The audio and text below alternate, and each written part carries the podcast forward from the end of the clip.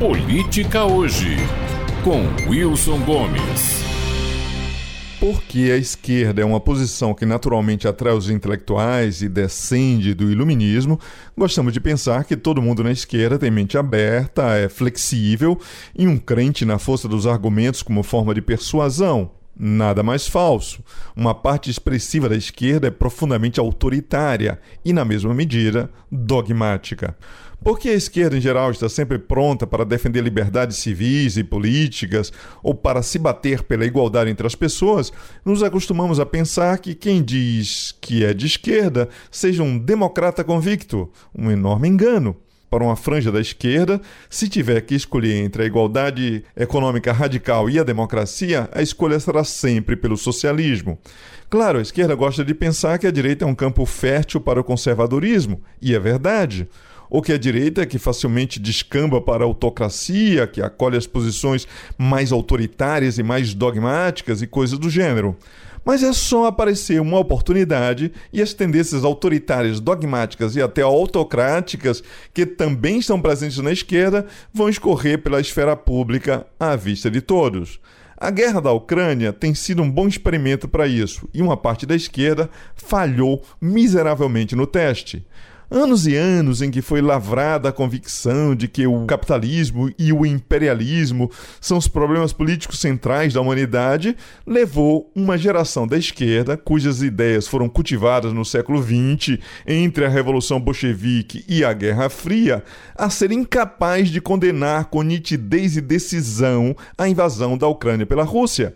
Até acham que invadir um país é coisa deplorável, mas aí há alguma coisa no seu DNA que lhes lembra que os russos estão associados ao bem e os americanos ao mal, que a OTAN é o imperialismo ocidental, que o capitalismo quer só explorar os povos, de forma que lhes resulta impossível condenar a Rússia, coitada espremidinha em seu espaço vital, sob avanço constante e provocação constante do oeste europeu e dos Estados Unidos.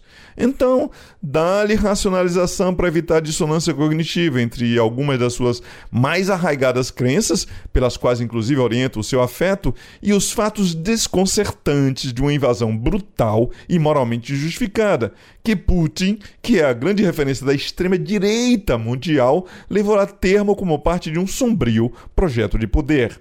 Nesse processo, entra um esforço de explicar os feitos de Putin como reação à agressão dos outros, pois o pobrezinho estava acossado pela OTAN e pelo poder militar do Ocidente Europeu, querendo colocar mísseis no seu jardim. Assim como entra a desqualificação da Ucrânia pelas mais variadas e coloridas razões. O seu presidente é um ex-comediante populista. Tem um batalhão nazista no exército ucraniano. O país não podia ter provocado Putin fazendo amizade com a OTAN. Com isso, estava pronto o discurso para uma condenação. Sim, quase a contragosto, mas seguida de uma conjunção adversativa. Tudo bem, Putin não deveria ter jogado mísseis nem invadido, mas, contudo, porém, todavia, aí vem uma lista do que justifica mísseis sobre criancinhas e tanques varrendo o país. De Leonardo Boff a Boulos, a Manuela Dávila, o que não faltou foi gente de esquerda sublinhando o infame mas, que oferece uma desculpa ao indesculpável, um atenuante ao que só poderia ser condenado. Questões relacionadas à contraposição entre a tirania de Putin e a liberdade dos ucranianos, o direito de autodeterminação dos povos, o perigo do aumento das autocracias no leste europeu e na Ásia, a expansão da extrema-direita, nada disso entra na conta. A mola que move o julgamento é o sentimento anticapitalista e anti-imperialismo americano, o imperialismo russo não cabe na equação. A paixão dessa franja da esquerda pela democracia é só nominal. Quando se trata de defendê-la concretamente, a convicção fraqueja se há outros valores e outras memórias a que a esquerda da Guerra Fria está apegada.